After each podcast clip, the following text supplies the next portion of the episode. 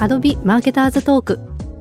このポッドキャストではデジタルマーケティングに取り組む企業で活躍するエクスペリエンスメーカーをゲストにお招きしマーケティングにまつわる様々な話題を深掘りしていきます。ぜひマーケター同士の深いトークに耳を傾けるような感覚でお楽しみください。Adobe presents Marketer's Talk. Adobe Marketer's Talk皆さんこんにちは。Adobe の小松崎ですこのシリーズでは株式会社 JR 東日本びゅうツーリズム＆セールスダイナミックレールパック本部戦略グループスペシャリストの沓名恵さんをゲストにお招きしパーソナライズ化で実現する顧客体験についてお伺いしていきます。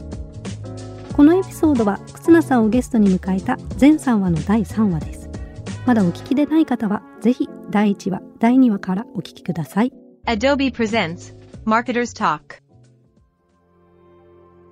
第3話です。ここからは顧客体験を高めるにはどうすればよいかを考えていきたいと思います。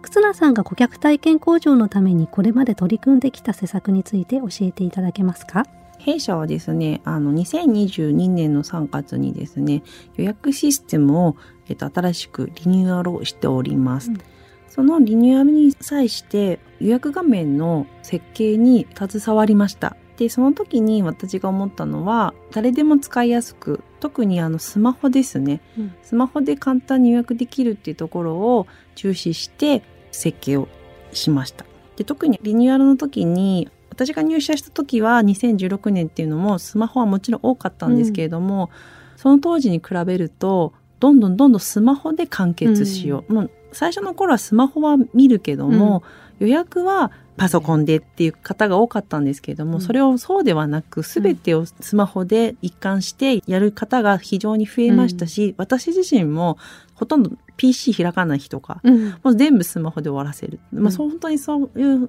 体験もしているので、スマホが大事だなっていうふうに思っていましたので、そのシステムリニューアルの時の画面設計は特にスマホで簡単に変えるっていうところをテーマに取り組んできました。うんいわゆるスマホファーストっていうところを徹底されてるんだと思うんですけどそれ以外の何か別の取り組みとかございますか、2つありまして、はいまず1つ目がメールです。うんうんメールに関してはレコメンドメールと言っていわゆるおすすめ商品をお送りするっていうところを実施しています。でお客様の行動に合わせてこれは AA が取得をして、でそのお客様の行動データに合わせて AT が、うん。えっと、出し分けをして、うん。でさらに、えっと、それを出し分けたデータを使って AC がメール配信をするという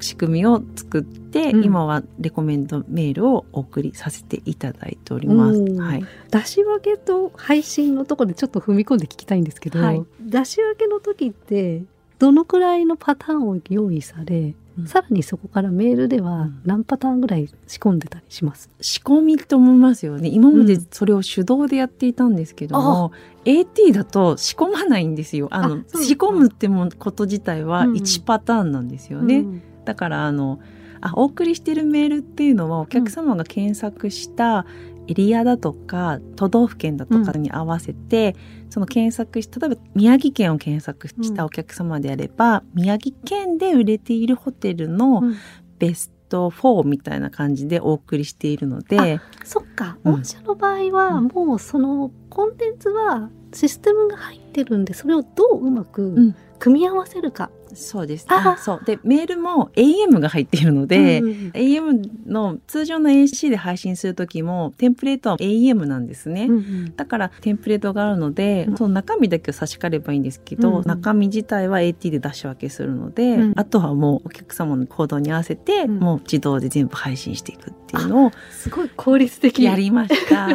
あのコンテンツ作りってみんな悩みでなかなかあのそこにリソース割けないよとか、そうなんです。どこまでやればいいかって言っって悩まれてる会社さんすごい多いんですよね。悩みました。私たちのところも最初はやっぱりそれを手動でやったんですね。うんあの、お客様のデータはもちろん AA で取得はできるので、それ自体を AC に連携すればお客様に合わせてお送りできるんですけれども、うんそのコンテンツっていうところはやっぱり自動ではないと、うん特に弊社の場合は旅行会社なので、うん出発日とか予約日とかがあって、うん。例えば9月のご旅行であれば9月過ぎちゃった後ってそれってちょっと変じゃないですか、まあもちろんシステム上先の商品が出るようにはなっていますけど、うん。でもやっぱりこうメールの中でうん。9月1日出発って書いてあるのに、もううん。もらった時11月だよってちょっと結構なんか嫌じゃないですか。なのでそういうのもないようにしたいなと思っていて、まあそうなると手でやるとかなりだいぶね、毎回毎回コンテンツ差し替える。で、そのそれこそパターン増やしたいじゃないですか。うん。パターン増やすとコンテンツ増えるから、うん。もうすごいその更新がすごい大変で、いや、1000人のチームがいればいいんですけど、うん。やっぱうちって少人数なので、うん。できるだけこれちょっと簡素化したいなっうんていう、あの、お客様には大切な情報をお届けしつつ、んでも私たちの作業はできれば簡素化したいっていうところをやはりその、相談させていただいて、うんじゃあこういうものが、しかも自分たちが持ってるツールでやりたい。新しいのではなくてっていう話をコンサルに相談させていただいて、うんこの仕組みを作っていただいうんたことになります。結構この設計って参考になる会社さん多いと思いますよ。はい。だいぶやっていただいて助かりました。はい。すごい。まあその同じそのレコメンドでも今度メールではなくて画面上に出そうっていうことで、画面でお客様が閲覧された商品情報をおすすめとして出す、いわゆるレコメンデーションをもう実施していて、うんまあその2つが今はその顧客体験の向上として大きな施策として今動いているような状況になっています。いろいろと今の運用がうまく回ってらっしゃると思うんですが、今後デジタルマーケティングでもっと実現したいことって他にもありますか？はい、ありますね。今後はですね、まずメール施策とか、まあいろいろあるんですけども、お客様の状況を分けさせていただいて、うんまあ例えば新規のお客様、まあ新規といっても、例えばメールだけご登録されて、まだご購入のないお客様だったりとか、ちょっとマーケティング用語だと F0 化みたいなところがあるんですけども、まあそういったお客様だったりとか、リピーターだったりとか、まあ、休眠の顧客だったりとかって方に対して、セグメント分けをして、うん。なんかメールを送ったりだとか、う画面出し分けしたりとか、まあそういったことはやっていきたいなと思っています。あとはですね、弊社あの今年度からクはい。ーポンを使うって機能が始まったんですね。なので、このぜひクーポン機能を使って、はい。お客様の来訪の頻度だったり、お客様の状況に合わせて、うんクーポンを使って何か施策ができたらいいなとか思ってます。でクーポンについてはですね、メールなどで個別にお客様にお送りすることも、うん。あの検討はしてるんですけども、あとはあの全てのお客様に対して、例えばちょっと過去にはなってしまうんですけども、夏のご旅行だったりとか、秋のご旅行を対象に早期で予約のクーポンを配布したりしていたので、まあ、今後もちろんいくつか検討はしていますので、タイミングが合えばぜひご利用いただいて、ご旅行に行っていただければなとは思っております。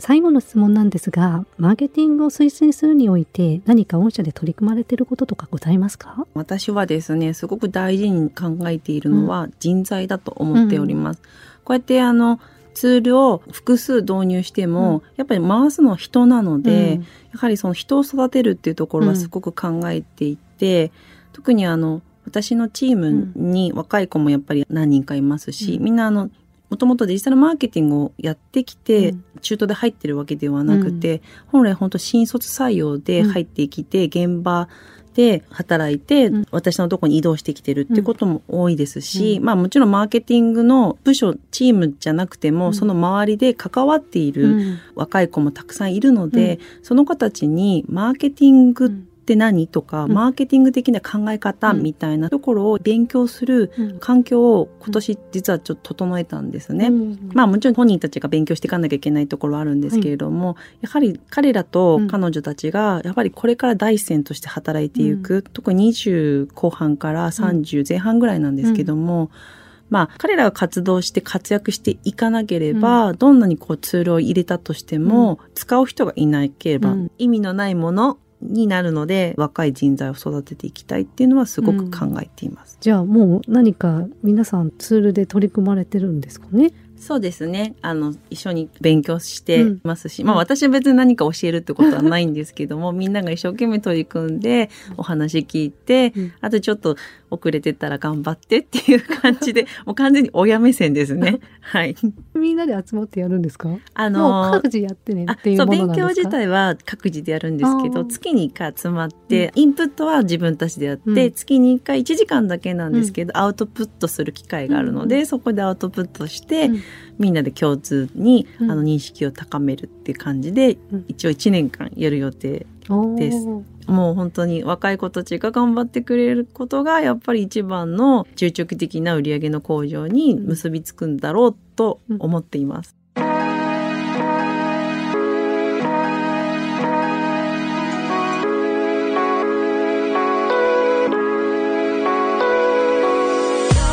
今回はパーソナライズ化で実現する顧客体験をテーマに忽那さんとお届けしました。忽那さん今日はいかがでしたか？ありがとうございました。すごいあの小松崎さんとお話できてとても楽しい時間を 私も楽しかったはい、です、過ごさせていただいたなと思っております。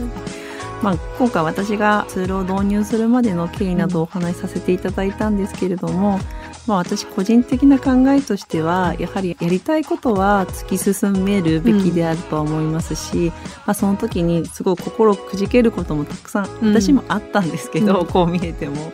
あのまあその時にはやっぱ前向きに考えて、うん。あと周りのチームのメンバーもすごく助けてくださったっていううん感謝も忘れずに諦めずに進めていくってところがうん。マーケティングとしてはポイントなんじゃないかなと思っております。そうですよね。この4製品を毎年繰り返し新しく導入し続けるパワーってやっぱすごいなというところと導入するにはいろんな部署の人の協力が必要だったりしますよね。そうですね。いろんな方のご協力はありましたので、今でもやっぱりその導入を通じていろいろとこう相談したりとかうんお話しする機会が増えた方もいらっしゃるので、うんまあそのつながりもうん大事にし、まあこれからもまあ何かはあるのでうん進めていけたらなとは思っています。はいまたいろいろとお話を聞かせてください。はい。今回のゲストは株式会社 JR 東日本びゅうツーリズム＆セールスダイナミックレールパック本部戦略グループスペシャリストの忽那めぐみさんでした。ありがとうございました。ありがとうございました。